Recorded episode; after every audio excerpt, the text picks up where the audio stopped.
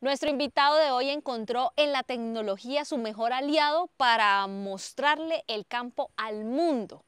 Y a partir de esto le cambió la vida. Fer Guaitero está con nosotros. Fer, bienvenido. ¿Cómo es que es ese saludo tan em, contagioso que tiene eh, Fer Guaitero? Ese, ese, ese, saludo salió primero escrito y luego se convirtió en una marca personalizada que dice Hola, muy buenos días, querida plaga innecesaria. Hoy muy necesaria. Hoy muy necesaria. No, ese, eso salió, yo lo escribía en unos estados a WhatsApp era escrito, era 100% escrito. O sea, decía, muy buenos días, plaga innecesaria. Ya, ya desayunaron, alguna cosa así, y hoy día se convirtió en una marca, en una imagen, en el, en el preámbulo a todo video, en el preámbulo a todo lo que sale en, esta, en este contenido tan bonito. Ya no lo ven de la misma manera, todo el mundo le dice de eso. No, y todo el mundo me saluda en la calle, hola Plaguita, ¿qué más? ¿Cómo está? Plaguita, regáleme una foto, Plaguita esto, Plaguita aquello, y me convertí en Plaguita. Ya no Fer Guaitero solamente, sino, sino Plaguita también. Colgado de una elba, Fer Guaitero se hizo viral en las redes sociales y desde ahí la vida le cambió por completo. ¿Cómo fue ese episodio? colgado, colgado del palo de una elba totalmente, no, no, me lo había visto desde ese punto de vista, 100% seguro.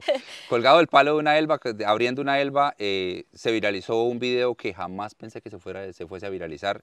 No, no, no lo hice pensando en eso, lo hice pensando en responder una pregunta que me hicieron en un comentario de TikTok sin que a mí un día se me hubiese ocurrido, no, es que voy a, grabar contenido o es que voy a mostrar esto. Simplemente hicieron una pregunta de por qué estaba, qué era la fruta que estaba picando y qué salía de ahí.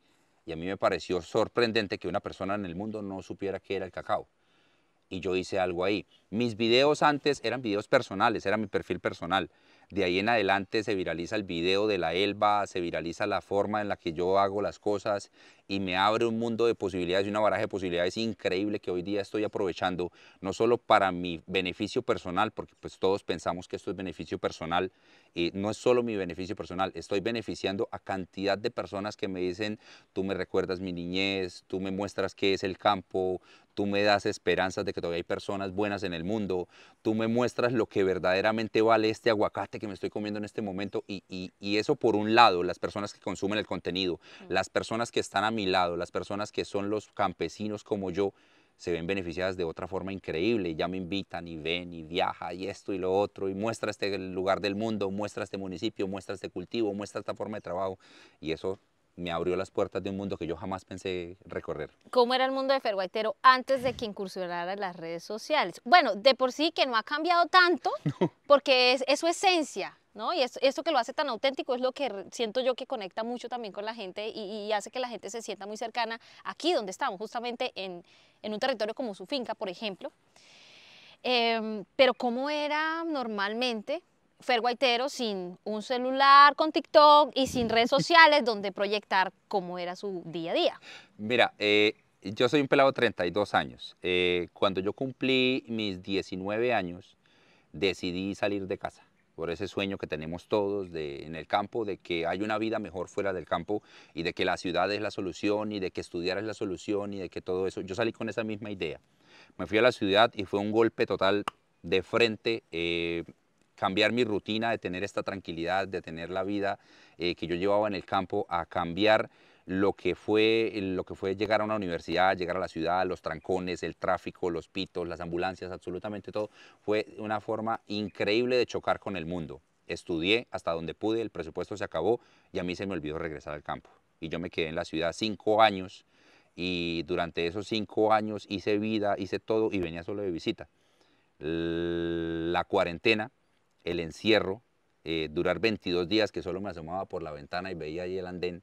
Lo único, lo máximo que salía era poner la basura en el andén y volver a correr para adentro porque a todos nos vendieron que el COVID estaba allá afuera con, un, con una bazuca a contagiarlo a uno. Entonces, ese encierro me terminó de colapsar la mente. Ya estaba casado con la señora que se casó conmigo, ya, ya, ya me había casado, entonces era más difícil decir, me voy. Tuve que convencerla, convencerla, me tardó un año, un año más me, convencerla a ella de que, de que volviera eh, conmigo al campo, me tardó un año. Eh, viajé yo primero y estuve ocho meses sin ella.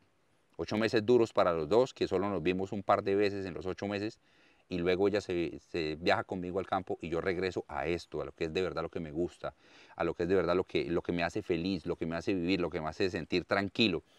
y termino retomando todo esto que es, ser campesino. A mí jamás se me olvidó, uno cuando es campesino jamás se le olvida, y simplemente volví a tener los callos en la mano que ya se me habían acabado por trabajar en, en oficina en Bucaramanga. Toda su vida, toda su infancia aquí, en esta, en esta finca donde estamos hoy, ¿cierto? En esta finca, yo llegué a esta finca cuando tenía seis años. Antes vivía en una finca que, que, se llamaba Puesto Monta, que pertenecía a la gobernación de, de Santander, a la Secretaría de Agricultura de la gobernación de Santander. Ahí me crié entre búfalos, entre padrotes de, de ganado, entre sementales de caballos, de burros, de cerdos. Eso, eso era un punto donde la gente llevaba sus animalitos hembras para que los padrotes ya seleccionados los preñaran. En ese entonces no había inseminación artificial. Y yo me crié entre eso hasta los seis años y a los seis años llegué a esta finca hace eh, ¿qué? 26 años en esta finca, ya con 32 hoy día, y de aquí no me quiero ir. Volvió y empezó, digamos, a, continuar entonces, digamos, con su vida acá normal, tradicional de, de campo, hasta que avanza eh, la vida de Fer. ¿Cómo es que se le ocurre que sacar un teléfono y empezar eh, a, digamos, a meter la tecnología acá a este lugar y que eso usted lo podría llevar a las ciudades y a que todo el mundo lo viera? Mira, eh, yo, yo, soy muy de buenas para, para, estar en el momento preciso, en el lugar preciso, a la hora precisa. y resulta que aquí los amaneceres son muy lindos. Y yo tenía un telefonito, me acuerdo tanto, era un, un, un, un telefonito así chiquitico, súper, no tenía ni memoria, esa jugada era como de 32 gigas, una cosita así. Era el que podía comprar en el momento. No, no tenía cómo comprar uno más. Y grababa unos estados para WhatsApp. Y una prima me dijo, Fer, ¿por qué no descarga TikTok? Eso le sirve, eso le gusta a la gente, esos amaneceres, esas fotos que usted hace, esos videos de las cascadas, de los pozos de allá, eso le sirve mucho. Y yo, espérenme que pueda comprar un teléfono, porque este no le cabe sino WhatsApp ya. Apurado. en noviembre del año pasado, en noviembre de 2021, eh, hago unos trabajos, vendo una madera, vendo unos productos y reúno lo de comprar mi teléfono uno lo compró en mi teléfono, mi teléfono este es el que tengo todavía hoy día grabando contenido, me cuesta 650 mil pesos y empiezo, descargo ya TikTok y le hago caso a mi prima y los videos que yo tenía ya almacenados en el otro lado los empiezo a subir. Y empiezo a subir el contador de seguidores. Cuando yo llegué a los 2.500 seguidores en TikTok, yo me sentía, o sea, Rubius me quedó en pañales. O sea, yo, yo me sentía, oh, tengo 2.500 personas viendo mis videos, esto es bueno. Yo creí que mi nicho y que mi lugar de trabajo iba a ser los paisajes. los amaneceres. Y cuando me acaben los amaneceres. Le echa atardeceres y no pasa nada. No pasa nada, ¿no? Y los atardeceres son detrás de la montaña más difíciles. Me tocó hacer subir todas las tardes a la montaña. no, entonces yo digo, bueno, eh, vamos a hacer contenido, de pronto lo que me gusta a mí es transmitirle a las personas yo cómo miro el mundo. Yo no miro el mundo de la forma en la que las demás personas lo miran. A mí no me parece que sea fácil sacar unas palabras agresivas y hacer un comentario en Facebook, porque eso no está bien. A mí no me parece fácil que yo esté hablando con una persona y yo sea ofensiva con esa persona, porque sí, así yo siento aquí en el corazón que esa persona se la merece, yo no soy capaz, eso no es lo mío. Entonces yo miro la forma, eh, yo miro el mundo de una forma totalmente diferente y eso, y eso digo, voy a explotar eso. Yo tengo un hijo de 8 años que es un grandulón, eh, grande y ropa como soy yo, pero con un corazoncito de algodón de azúcar. eso es la realidad de Samuel. Samuel es un niño con un corazón de algodón de azúcar. Hoy en día el bullying en los niños es tremendo. Me han contado historias los seguidores de lo que ha pasado debido al bullying y a mí me da pánico eso. Estaba picando cacao con la señora que se casó conmigo y le dije, vamos a utilizar una mata de plátano de trípode puse en una hoja de plátano puse el, teléfono y nos mm, te enfoqué de forma de que nos pudiéramos grabar así los dos picando cacao, eh, yo picando cacao y ella desengrullando. Y hago mi saludo y digo, niños del mundo, ustedes no están solos, hablen con papá, hablen con mamá y papás del mundo, suelten ese bendito teléfono y pónganle cuidado a sus hijos. El video gusta mucho y yo paso de los 2.500 a los 4.000 y algo. Y yo, ¡wow! cuatro mil y algo de seguidores, ¡wow! y resulta que ahí aparece la pregunta que te digo. Ahí aparece la pregunta de, ¿esa fruta que usted está picando qué es? Y ahí explota el video de la cultura cacaotera. Y si tú ves el video de la, de la Elba, ese video no solamente muestra la cultura cacaotera, y digo al final del video, y como toda producción cinematográfica, ahora van los agradecimientos y le doy gracias a Dios por hacerme campesino, a mi papá por enseñarme a ser campesino, a mi mamá por motivarme a ser campesino, a mis hermanos, a mi esposa, a mi hijo, a todos les doy gracias. Y esa parte del video también impacta demasiado a muchas personas que lo vieron. y eso ayuda a viralizarlo y esa es mi forma de ver el mundo, esa es la forma en la que mi corazón me dicta que le hable a las personas. Veo que se puede explotar la forma en la que yo hablo, en la que yo digo las cosas, a veces se me salen groserías, pero es, es una mala costumbre que tengo yo que he corregido muchísimo por la cantidad de niños que tengo de seguidores y he corregido muchísimo mis groserías y yo veo la oportunidad de mostrar el mundo campesino desde otra perspectiva, desde el hecho de que yo no soy mal hablado, pero yo no hablo como una persona técnica ni trato de decirles que la fertilización especial para una mata o la forma ideal de inyectar una, una, una aguja dentro de una... No, yo hablo como soy. Yo tengo conocimiento técnico, pero yo hablo como soy y eso me permite sacarle el jugo a esto y en ningún momento pensé que eso fuese a llevar centavos a mi bolsillo, pero hoy día me doy cuenta de que mi trabajo y la forma en la que yo hago las cosas me está remunerando una ganancia y que yo debo aceptarla porque también viene con una bendición de Dios. Vive por el campo, respira campo, corazón campesino. Es que usted se inventó entre otras cosas secciones, ¿no? Sí, claro. ¿Cómo fue avanzando ese, ese tema? Digamos, usted dice, listo, aquí hay seguidores, empieza a mostrar los videos, ¿qué les empieza a mostrar y, y cómo avanza con, con las ideas en su cabeza? Porque entre otras cosas, Fer es una persona que suele tener ideas así, instantáneas y bombardea ideas por, a toda hora. Lo que pasa, o sea, yo soy una combinación extraña. Yo no sé por qué yo soy tan campesino, porque yo me considero que yo soy demasiado campesino. O sea, yo hay cosas que yo digo, oh, ese teléfono hace eso, porque uno no tiene acceso a la tecnología. Pero por el contrario, yo soy capaz de meterme en el papel de un generador de contenido por lo poco que he consumido contenido. Y yo sé que un generador de contenido tiene su forma de, actuar frente a la cámara, tiene sus secciones y que un programa de televisión tiene sus secciones, así como el noticiero tiene los deportes, las noticias nacionales, las internacionales, la farsándula, todo eso. O entonces yo dije, un día estaba por allá arriba en, la bocatoma del acueducto y yo estaba pensando en, en que me habían dicho que no le había dado un regalo al niño y que esto y que lo otro. Y, yo dije, eso es como parte de que solo pensamos los campesinos. Y eso es como el corazón de los campesinos. Y me grabé diciendo algo sobre la forma en la que yo educo a mi hijo y en la forma en la que le doy regalos a mi hijo. Y le pongo corazón campesino. Y, oh sorpresa, a todo el mundo le encanta corazón campesino. Y esa es la forma, o sea, yo creo que la sección favorita que yo tengo y el video favorito que yo hago es ese, porque me permite mostrarle a ustedes y mostrarle al mundo cómo veo yo el universo. Y hay personas que no les gustan, no todos somos monedita de oro para caerle bien a todo el mundo. Pero el mensaje que yo trato de transmitir es el que verdaderamente la mayoría de las personas adapta y, y eso me lleva a preocuparme por generar un contenido bonito. Aprendí a editar en el teléfono, aprendí a subir un contenido por una aplicación específica para Facebook, aprendí cómo tengo que escribir. Tú me enseñaste muchas cosas, te tomaste la, la, tarea de enseñarme y decirme, debes hacer estas cosas así, y yo aprendo de ti, y tú te diste cuenta que yo absorbí, o sea, yo, yo inmediatamente me adapté a eso, y tú has visto mis publicaciones, y mis publicaciones inmediatamente cambiaron. No se volvieron otra cosa, cambiaron y mejoraron no perder la esencia. En últimas, la esencia sigue siendo la misma. Solo hay detalles que... Sí, habían detalles que yo los hacía como que no sabía que ese hashtag se debía utilizar, no sabía que esas palabras deberían ir así, los emojis, los emoticones llaman la atención, la foto de portada es diferente. O sea, esa, ese profesionalismo más lo que es la esencia del video se mantiene. Y eso es lo que me ha permitido ser eh, lo que soy, corazón campesino, eh, a tragar por la jeta, que me gusta cocinar y, muy a mi estilo lo hago. ¿Cómo le va con eso? Cocinando aquí. ¿Qué nos dirá la señora que se casó con usted? No, ella, ella, ella se sienta, ella se sienta, ella me sirve la comida y ella se sienta a comer y dice, amor, sí quedó rico. Porque ella sabe que yo sé cocinar. Ah. Pero ella ha aprendido muchísimo. ¿Y su plato favorito cuál es? Mi plato, para que yo lo cocine. estilo campesino. Para que yo lo cocine. Sí. Para que yo lo cocine. Yo amo, amo y me fascina hacer sancocho un plato muy, demasiado muy campesino. Es muy campesino. Y yo amo hacer sancocho porque es que me, me desempeño muy bien haciendo sancocho y me, me, encanta hacer sancocho y quiero grabar ese video. y, a tragar por la jeta es esa, eh, corazón campesino es la otra. Luego viene, eh, hay unas... Eh, pendejadas que no te van. Ah. Bueno. La otra sección es pendejadas que no te van a enseñar en la universidad, que hay, hubieron personas que no lo entendieron y dijeron, ah, es que usted está ofendiendo en las universidades. No, Yo tengo seis semestres de finanzas en San Marino. Yo estudié en la universidad, mi hermano mayor es ingeniero, mi hermana también estudió. O sea, yo no, yo no odio las universidades. Lo que pasa es que las universidades no enseñan cultura tradicional y en específico campesina.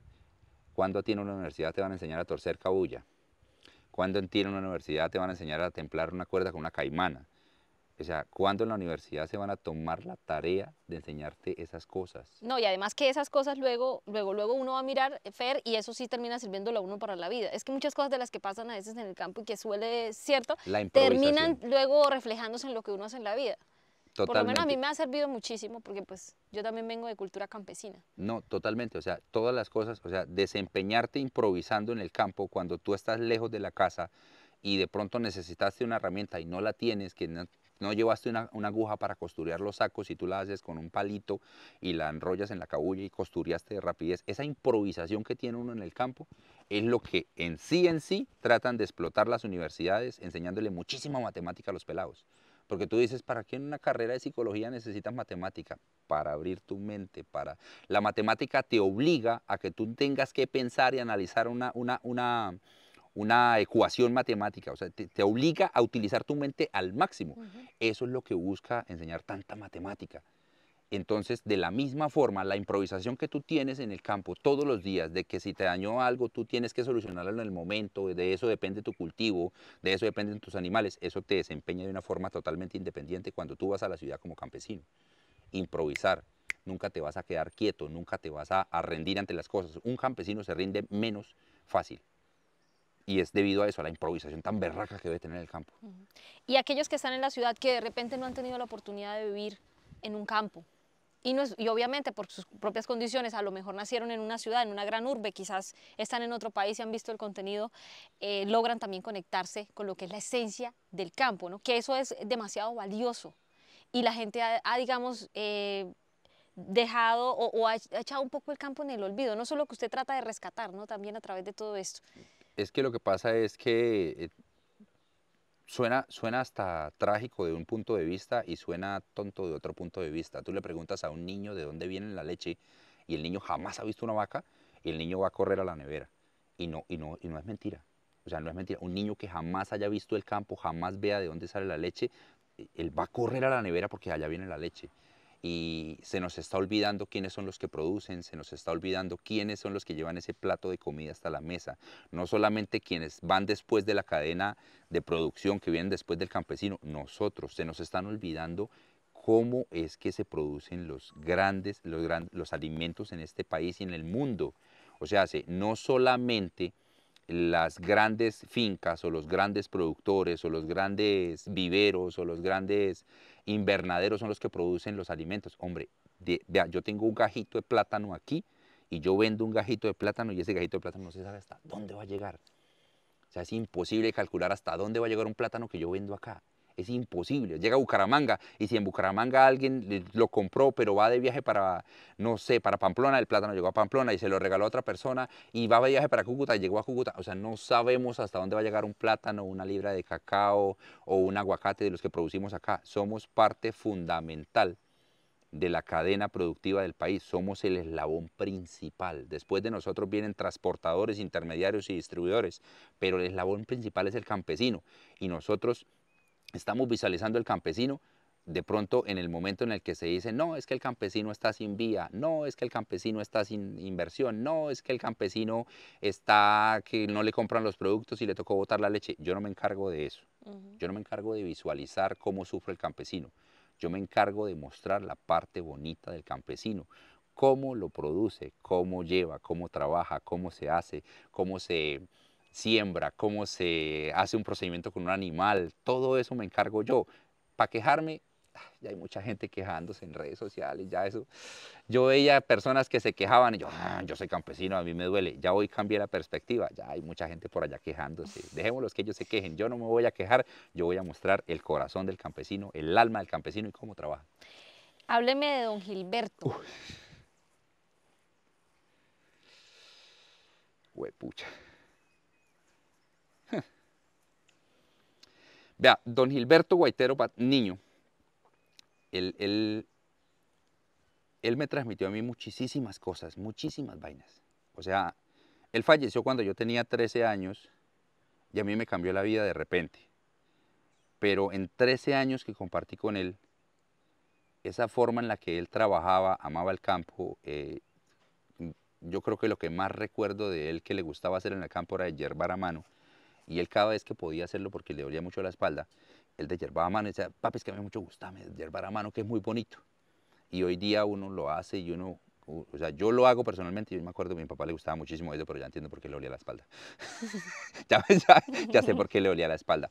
Él me transmitió absolutamente todo lo que yo sé del campo, en su gran mayoría, porque yo aprendí de otras personas y de la parte profesional que estudié, pero toda la forma de amar el campo, de amar los animales, de amar los cultivos, de tratar los cultivos, todo eso me lo transmitió él. Fue una, fue una, fue una cosa increíble que en 13 años él haya sido capaz de transmitirme tantísimas cosas, debido pues a la forma tan fácil que él tenía de explicar las cosas que yo creo que se lo heredé y por eso transmito tanto en los videos.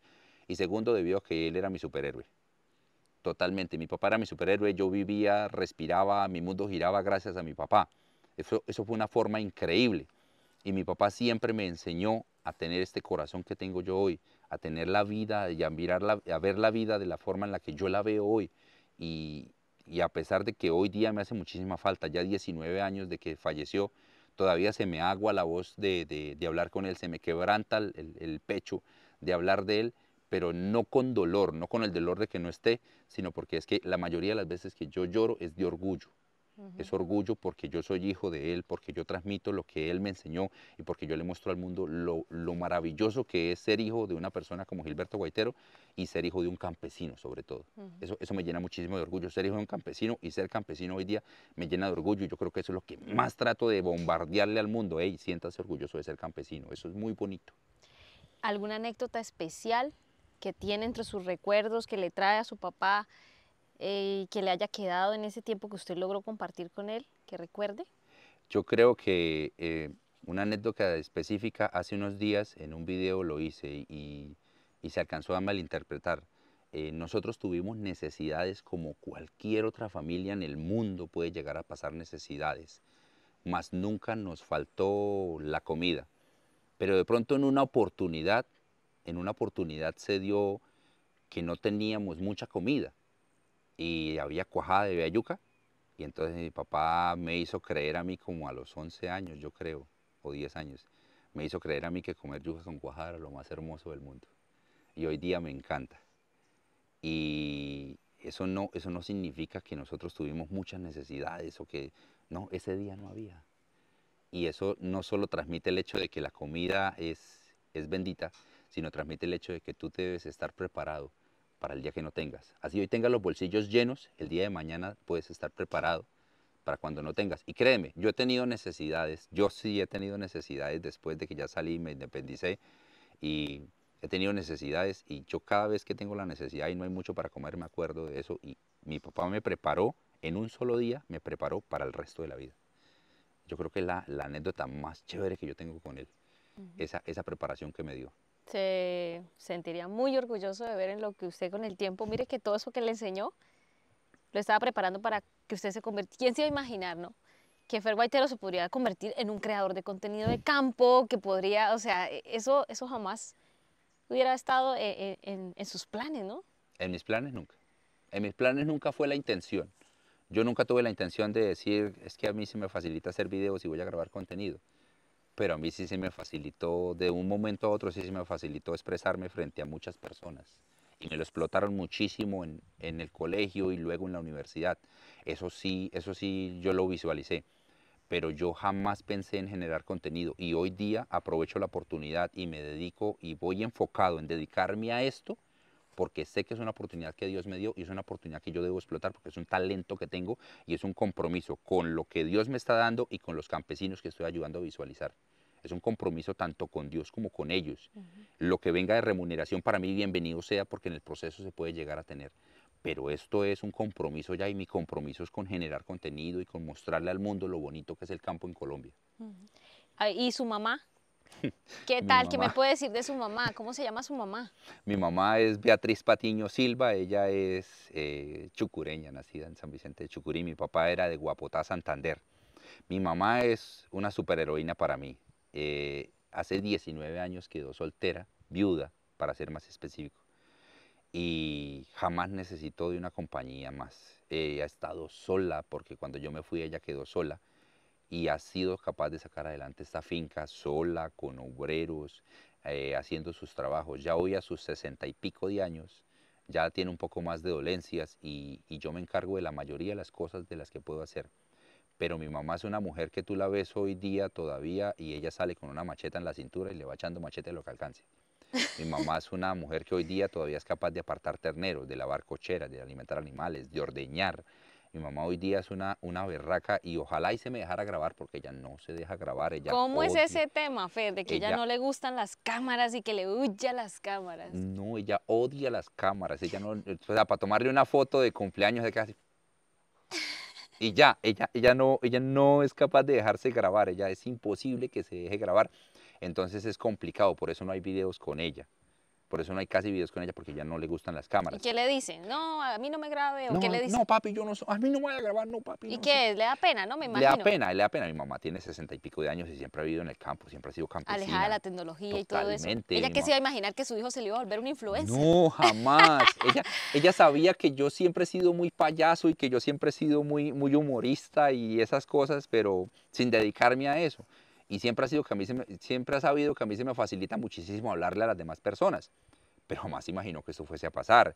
Y cuando iniciamos, mi mamá, mi mamá de pronto lo veía como que "Uf, ya se va por allá a joder con esos videos y que no sé qué, y se la pasa con ese teléfono en la mano y que esto y que lo otro.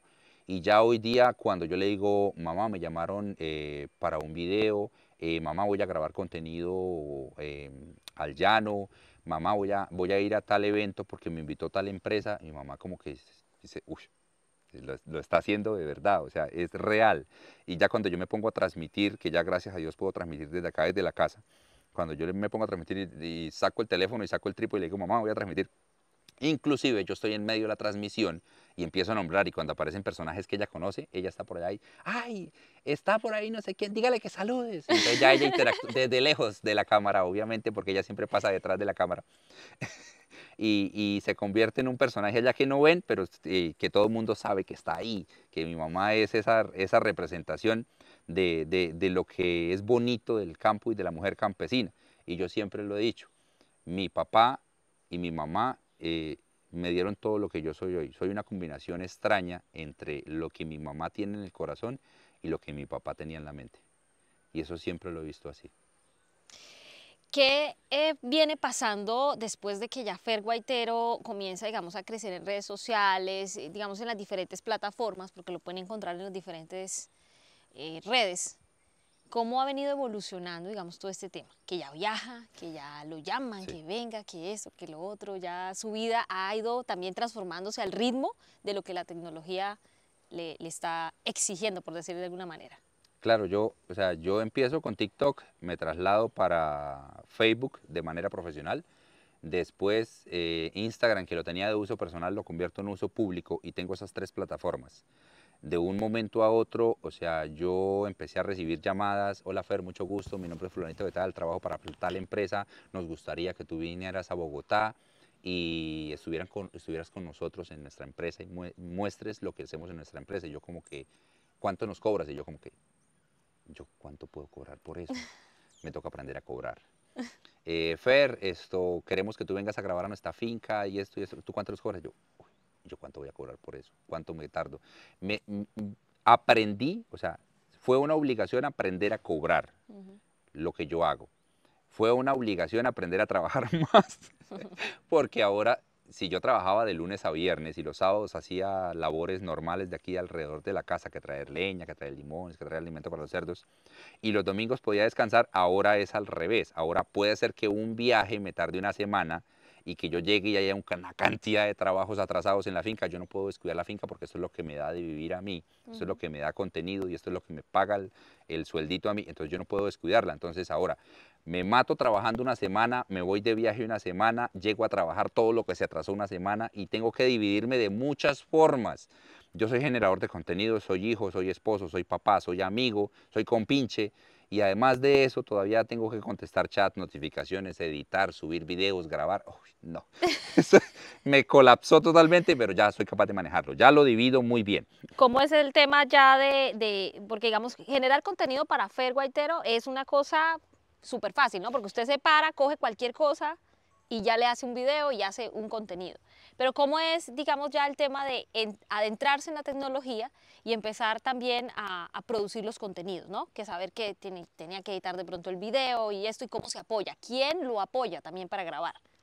Para grabar, siempre que necesito una, una persona para grabar es dependiendo, porque si mis videos son muy improvisados yo estoy trabajando y de repente apareció una mazorca pestada con monilla y voy a grabar sobre monilla, me da el favor y me graba. Quien esté al lado mío me graba. Pero en la mayoría de los casos, cuando son videos que yo sé que me los han pedido y que yo voy a grabarlos, entonces le digo a la señora que se casó conmigo, vamos y me graba. Y nos vamos y la producción detrás es casi siempre la señora que se casó conmigo. Si no mi sobrino, si no un amigo José que viene y, y trabaja conmigo, o el que esté al lado que sea capaz de grabarme, me graba. El formato de los videos y como tal de que Ay, voy a grabar sobre tal cosa es poco probable que pase, pero sí pasa.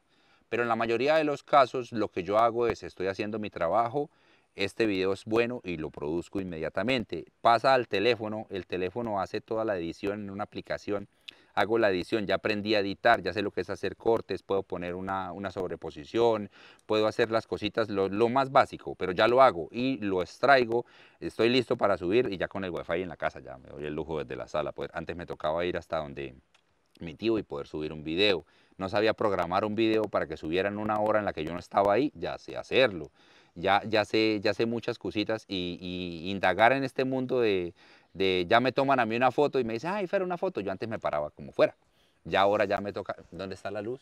Para que se me vea la cara. Ya, ya me preocupo por cosas que antes no me preocupaba, pero eso hace parte de, la, de ser profesional y eso hace parte de lograr las cosas de una forma bonita eh, Fer es el claro ejemplo de querer aprender. Yo siempre le digo, Fer, a la gente en, en esta comunidad, yo siempre les he insistido mucho en quieran aprender, porque cuando uno quiere aprender, usted termina haciendo lo que jamás se imaginó.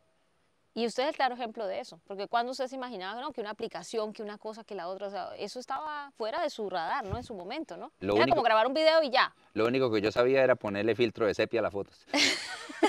el típico. Y lo mejor es que Fer graba con un super iPhone, me imagino, 14, ya tiene el 14. No, tengo el mismo teléfono del noviembre pasado, hace un año lo compré, eh, sigue siendo el mismo teléfono, es un teléfono, vale, valió 650 mil pesos. Usted hace maravillas con un teléfono como, o sea, de, digamos, Yo tengo sencillo. con un teléfono de esa gama le demuestra a todos que no es necesario eh, el gran teléfono, ni el gran computador, ni la gran cámara, ni el super dron para poder generar un contenido bonito. Las cosas también se pueden hacer con lo que tú tienes a la mano. Eh, yo no me he visto así a toda hora. El teléfono, el, teléfono, el pantalón está lleno de mugre porque pues la camisa me la cambié para el video. Es que antes de esto estábamos, era eh, eh, bueno, yo estaba realmente acompañando, no era que yo estuviera trabajando, pero Fer estaba ordeñando, lavando la cochera de los cerdos, de eso vamos a hablar ahorita, pero ya estaba en función de la finca, de lo que hay que hacer en la finca, ¿no? Exacto, o sea, uno no tiene que ser, uno no debe tener una gran producción de gente detrás de generar contenido, ¿no? Uno puede hacer un contenido bonito uno, simplemente eh, enfóquese para dónde va, mire qué va a mostrar y, trate de meterle corazón y hágalo por cariño, ¿sí? Si lo suyo es el humor, pues haga humor, pero si usted no es chistoso, pues no lo haga, porque el que no sabe nadar no se mete al agua. Entonces primero tiene que aprender a nadar para poderse meter al agua. Y, eso es lo que tiene que hacer, pero no, detrás de, detrás de la producción de Fer Guaitero hay un solo teléfono que ya hubo que borrar una cantidad de cosas para que pudiera seguir trabajando y la idea es ir trabajando día a día para poder ir comprando los, las herramientas paso a paso, pero eso ya es a, disposición de Dios primero que todo y como se vaya dando el presupuesto, porque hoy en día está todo más caro que una gata en 100 pesos, definitivamente. Pero digamos que en sus planes está obviamente mejorar sus herramientas, o sea, está trabajando fuertemente para que eso se haga una realidad, ¿no? Claro, yo me levanto todos los días pensando en qué video voy a grabar para que ese video le impacte a la gente y así poder seguir creciendo en esta comunidad y poder seguir eh, mostrando el campo, primero que todo, y segundo, comprando las herramientas que yo necesito. Y es que usted trajo el internet hasta su finca. Sí, ya. Cosa que era como... No, nadie... Es que estamos en medio, a ver, para quienes de pronto no estén viendo, estamos en medio de unas montañas, esto es una serranía, la serranía de los Yariguíes, ¿cierto? Que usted habla muy orgulloso de esta serranía. Eh, que está ubicada en un municipio que se llama El Carmen de Chucurí. ¿Sí es así? Ah, exactamente, eso es la vereda Filo de Oro del Carmen de Chucurí. Y entonces traer el internet hasta acá eso es una cosa loca. ¿Cómo fue ese cuento del Internet? No, yo le había preguntado a dos empresas ya, que son más o menos las más fuertes acá. y me dejaban en visto cuando les decía qué vereda era. Nadie quería venir por acá. Esta vereda es una, una olla, esta vereda es una olla. Entonces tiene una montaña por este lado y tiene una montaña por este lado y solo mira hacia arriba o hacia abajo. Entonces es muy difícil traer una señal específica hasta acá pues porque el internet se distribuye con antenas y poner un rebote por una cantidad de personas muy poquitas pues le salía muy caro. Entonces todos me dejaban en visto. De un momento a otro llegó un muchacho que le puso empeño, llegó a la casa y miró y dijo, pues por acá no se puede, pero vamos a ver de dónde se puede. Y nos empezamos a mover hasta que vimos dónde. La antena del internet, la antena, la receptora, la que capta la señal está a 65 metros para allá de la casa. A 65 metros de cable se nos fueron.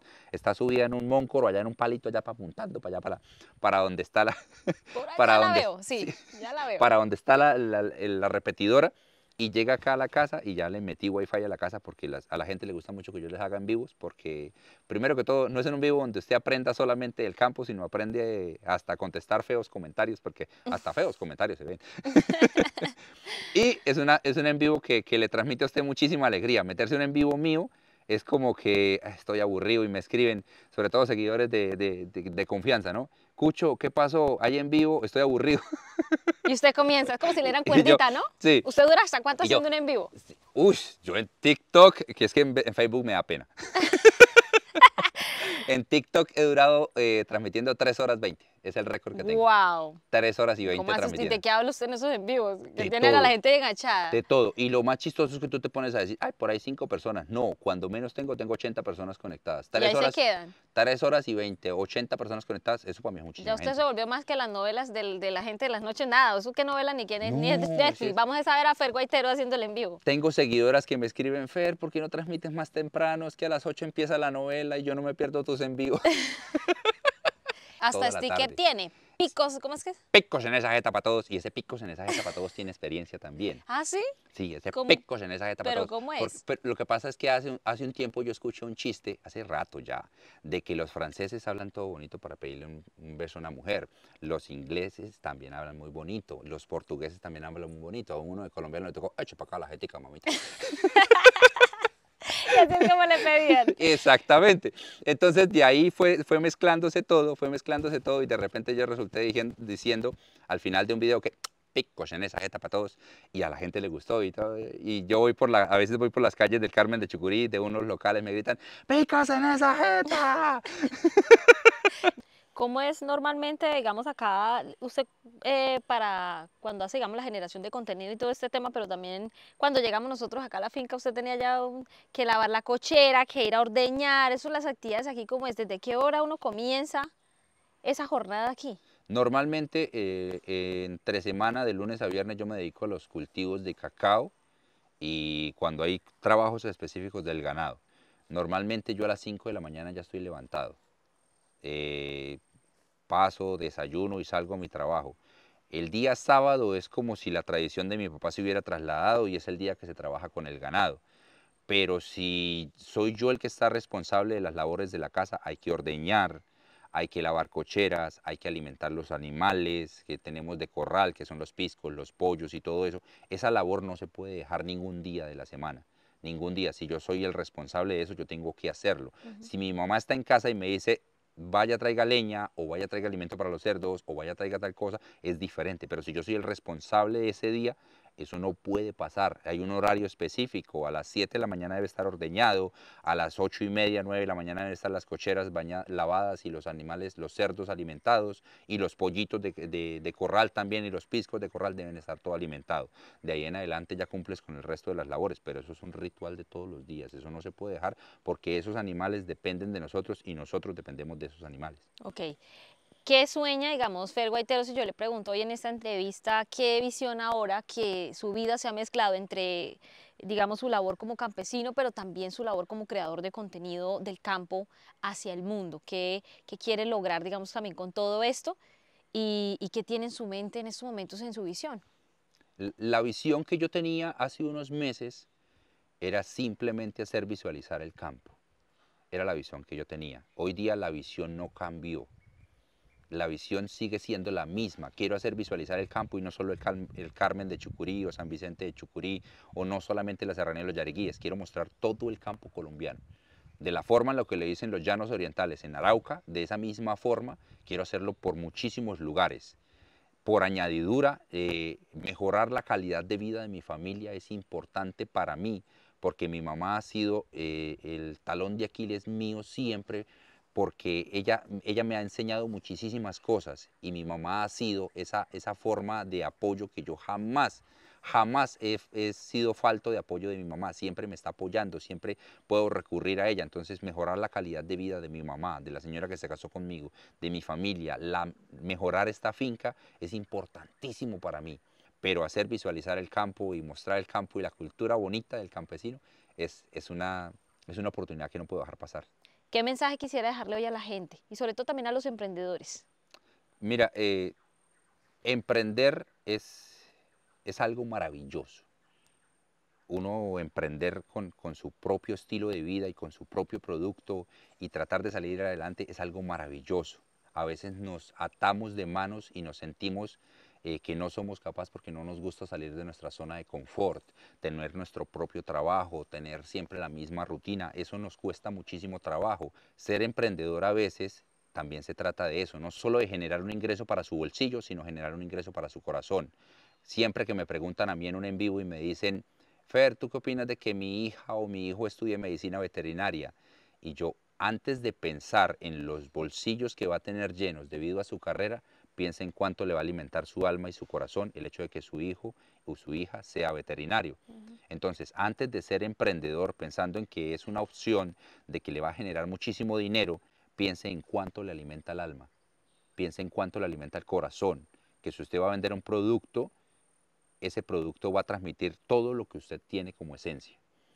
Ese producto lo va a hacer único a usted en el mundo y eso va a representar muchísimo más que cualquier bolsillo lleno. Y yo siempre lo he dicho, a mí mi bolsillo se me está empezando a llenar de centavito en centavito en centavito, pero yo soy feliz de que yo genere un contenido que ustedes lo miran en estas redes sociales y de pronto nadie es capaz de pararse con los pantalones en los que yo me paro y decirle a ustedes, es que no sea tan quincha, eso se tiene que ser así. Y no ser técnico para nada, en lo absoluto soy técnico soy, soy un profesional en las cosas del campo y eso me llena muchísimo más que lo que pueda reflejar una cuenta bancaria o lo que pueda reflejar mi bolsillo. Y si usted se quiere salir de su zona de confort y generar un emprendimiento, hágalo, pero piense primero en el alma antes de que llenarse los bolsillos. Yo siempre he dicho como hacer las cosas con esa pasión, ¿no? Y, pensando también en servir a los demás. de, momento usted pensó cómo usted podría transmitirle todo esto que estamos teniendo aquí en nuestro entorno a la gente que está ya viéndonos. Y, y mire dónde va. Totalmente. Y hay personas que me han llamado o me han escrito y me dicen, Fer, lo que pasa es que quiero que me hagas un video eh, de cómo se hace una cerca, porque voy a hacer una cerca en la finca de un amigo y yo jamás he hecho eso. O Fer, eh, hazme el favor y haces un video de cómo ser campesino y no fracasar, porque lo intenté y fracasé y yo soy de la ciudad. Y eso, eso me transmite muchísima alegría. Querer que quieran aprender de mí, de la forma en la que yo veo el campo, eso me llena muchísimo más que lo que pueda reflejar el día de mañana, las cosas que yo tenga materiales. Eso, eso me llena muchísimo más la vida. ¿Cómo le fue con la montada de avión? Que lo vi hace poco que montó en avión y que era su primera experiencia en, en un avión, ¿no? Y, dijo que era igual a bajar aguacates. ¿Eso sí es tan así? Yo creo que es más miedoso bajar aguacates, porque eso ahí arriba y sin, sin estabilidad. No, yo, yo me subo a un palo de aguacate y uno hay veces que mira para abajo y se ve chiquitico todo abajo, porque aquí los aguacates son altos. Pero la experiencia de montar en avión por primera vez y, y, te cuento, no, no, o sea, no solo el hecho de que el avión, vamos en este vuelo a Bogotá, uno no le entiende jamás nada al hijo de madre piloto. no solo eso, o sea, no solamente eso, sino el hecho de todo el proceso, que tienes que hacer check-in aquí, que quítate la correa, que estos metales, que señor, ¿usted por qué trae metales en todo lado y que lo revisen a uno? Eso no me habían hecho a mí sea, yo jamás había tenido eso de que me estén mirando de los metales y quítese la correa y se me caen los pantalones y súbaselos mm. y ponga ya las monedas, ponga el teléfono. Eso, todo ese proceso. Y bonito el, aeropuerto de Bucaramanga. Yo volé Bogotá, Bucaramanga, Bucaramanga, Bogotá. Aterrizo en el aeropuerto El Dorado en Bogotá y de repente... Oh. los tableros llenos de rutas. highway to hell. o sea, en inglés, en español, por aquí, por allá, escaleras suben, escaleras bajan. Pasaba alguien al lado mío hablando en alemán y se le veía la pinta de alemanes y yo como que... Y al ratico de, se volvía alguien en portugués y yo como... y yo a quién le pregunto para dónde cojo alemán, portugués, inglés, francés, italiano. Toda esta cantidad de mezclas. Entonces fue un shock totalmente eh, tú entras por un solo lado y sales por un solo lado en, Bucaramanga, llegas a Bogotá y tienes como 10 puertas para salir. Son como 3, 4 pisos. Pero bueno, una bonita experiencia, ¿no? Y gracias también a la generación de contenido, ya que lo está llevando a conocer otros territorios y a, y a vivir esas experiencias. Eso es bien bonito, ¿no? Y, y, a mí que no, o sea, no me gustaba viajar porque me mareaba. ya somos dos. Sí, a mí no me gustaba marear porque... Yo soy de ese team. Yo me montaba en el bus, en la vereda y iba ahí apenas en la curva y ya, hasta ahí llegaba. Pero yo pensaba, o sea, increíble eh, hasta dónde puedes llegar cuando haces las cosas de corazón. Increíble que, que, un campesino como Ferney Guaitero se suba a un avión con, un tiquete pago y que lo lleven a una capital como lo es Bogotá y te digan, hey, queremos que estés aquí con nosotros porque tú eres muy auténtico y haces las cosas muy bien. eso, eso, eso fue hermoso, subirme al avión y aterrizar en, Bogotá y ver ese mundo que es Bogotá que yo no conocía, eh, fue darme cuenta de que estoy haciendo las cosas de corazón y estoy haciendo las cosas bien, y estoy haciendo las cosas bonitas y eso me motivó muchísimo más a seguir grabando y a seguir generando contenido bonito. Y la familia, ¿no? De por sí la familia, ¿no? Su mamá, todo. Usted me decía que esta casa aquí tiene cuartos, ¿cómo es? ¿Para qué? Eh, tiene habitaciones, es grande la finca, es grande. Esta casa es muy humilde, pero es grandísima. esta casa tiene seis habitaciones porque es que a nosotros siempre nos ha gustado vivir muy metidos en las reuniones familiares. Entonces aquí hay, hay, posibilidades de que de un momento a otro vivimos tres personas y aparezcan al otro día 12 personas. Llegan todos y compartimos en familia. Entonces siempre hemos sido una familia muy unida y que pasa sus fechas especiales dentro de lo posible en comunidad, en, así apeñuscados, uno encima del otro. Entonces, por eso, por eso la unión de la familia es muy importante para nosotros. Muy bien. Y va a volver esto turístico, decía, con ganas, ¿no? No. Mucha gente le dice, oiga, Fer, quiero ir a conocer a su finca y quiero ir a ver cómo usted hace allá y todo el tema, ¿no? Me imagino. Todo el mundo pidiéndole venir. Créeme es que, esto es muy hermoso. Uy, es hermosísimo. O sea, uno llega acá y es la carretera y todo, pero nos quedamos hasta enterrados por allí cerca porque había un volcán y todo el tema, pero realmente es muy, muy bonito. La paz que se vive en el campo de por sí, que es, ah, esto es vida, esto es vida. Créeme que donde yo tuviese el presupuesto para hacer cabañas de alquiler acá ya estaba funcionando, porque son cantidad de personas, seguidores que me dicen, Fer, yo quiero vivir la experiencia de pasar un día contigo. No solo generadores de contenido que han venido acá, sino o sea, personas del común. Fer, ¿cuánto me, Fer, ¿cuánto me cobras tú por ir allá? Yo quiero conocer a Valentino, yo quiero tumbar cacao, yo quiero lavar la cochera, o sea, yo quiero hacer todo eso, donde, donde en el momento en el que se pueda y esto se pueda convertir en turístico, la gente le va a gustar y van a aceptar la experiencia de venir a conocer una perspectiva totalmente diferente de lo que es el campo, que no es donde tú llegas por un pradito verde y hay una cabaña al fondo, echan ladrillos y con madera refinada y que sale un mito del, del perfecto. No, aquí sale humo por toda la casa. aquí se prende el fogón y sale por todo lado menos por la chimenea. Esto es la realidad. Esto es donde llueve y suena el agua en el techo de zinc porque es techo de zinc todavía. Esto es donde llueve y de pronto hay una gotera de vez en cuando en la casa. Esto es la realidad, pero la gente la quiere venir a vivir por la forma en la que yo les he mostrado esta forma de paz y de tranquilidad. No, y es que lo es totalmente. Está usted perdiendo ahí obreros. Tráigaselos a todos los seguidores y a cada uno le pone una tarea y ahí con eso administra usted la finca. Imagínese usted cómo haría ahí. Para la cosecha de, cacao me lo voy a traer. Bueno, que quita y más adelante y vuelve la finca turística y todo eso, ¿no? Eso, es, grande, ¿no? Es, una gran oportunidad y, y, lo que yo les digo, yo, yo me enfoco muchísimo en mostrar las tradiciones del campo. Y para mí es muy importante mostrar lo que me enseñó papá y lo que a mi papá le enseñó su papá tal vez y todo eso. Pero eso no quiere decir que yo quiera ser tradicionalista toda la vida y que yo solo pueda trabajar así porque mi papá trabajaba así y que mi papá tiraba machete y tenía ampollas y callos en la mano, entonces yo debo tenerlos también y no puedo utilizar una guadañadora. No, hay que hacer un punto medio donde tú puedas ser un campesino que respeta sus tradiciones y sus raíces, pero que evoluciona con el mundo. Oye, o sea, puedes hacer las cosas así y puedes trabajar así como papá y mamá te enseñaron y como te siguen enseñando, pero adapta, adapta esas tradiciones a la forma en la que puedas ser más productivo, más competitivo, en las que tus productos tengan un, valor agregado, en las que tú puedas competir con el que tiene seis hectáreas y tú solo tienes una, esa es, la forma más real en la que puedes hacer, eh, producir el campo en el mundo y en Colombia en específico, sin dejar de, detrás lo que es la tradición campesina, pero evoluciona. Hágale, salga de su zona de confort, que eso no le da cuchi cuchi. Eso al contrario le ayuda más. Claro. Gracias, Fer, por recibirnos en su finca. Estamos encantados de estar aquí. Yo hace mucho tiempo lo vi por, por las redes sociales y yo decía, oye, qué interesante eso que hace Fer, porque me parece que es bonito eh, salir, o sea, que una persona del campo, que toda la vida muy seguramente pues ha estado, eh, obviamente, en este tema, quiera mostrarle al mundo entero el campo a través de las redes sociales, vale, eso vale mucho. Siento que hay que darle, es un valor agregado que le está dando al campo, es una forma muy bonita de conectar a la gente con el campo. Y yo lo veía en las redes sociales y yo decía, vea, qué, qué chévere. Y mire que la vida poco a poco acomoda todo y terminamos acá contando la historia de vida de, de Fer Guaitero y que usted pueda inspirar también a otras personas. Qué interesante. No, es, es, es increíble cómo, cómo cada persona que te ponen en el mundo, Ujú. en el camino, te, te aporta tantísimo. Yo tampoco pensé llegar a, a- a conocer una persona como tú que genera un contenido tan bonito y, y se enfoca en un, en un mundo tan hermoso eh, del contenido y lo que es los emprendimientos y, y que me transmitieras tantísimas cosas y aprender tanto de ti. Eso, fue- eso es muy, muy, me enorgullece muchísimo, me hace llenar de, de- de alegría todos los días el saber que conozco personas como tú y como todas las que he conocido en este transcurso. El orgullo es mío que estés aquí en, en mi finca, que estés en la finca de mi mamá, porque esto es de mi mamá. Y bienvenidos cuantos quieran de verdad conocer lo que es la cultura campesina, bienvenidos de a uno porque no caben todos en Ojo, sí, porque se le vienen todos a la vez. Fer nos invitó y le llega aquí el camión lleno, imagínense. Pasito a pasito vamos recibiendo.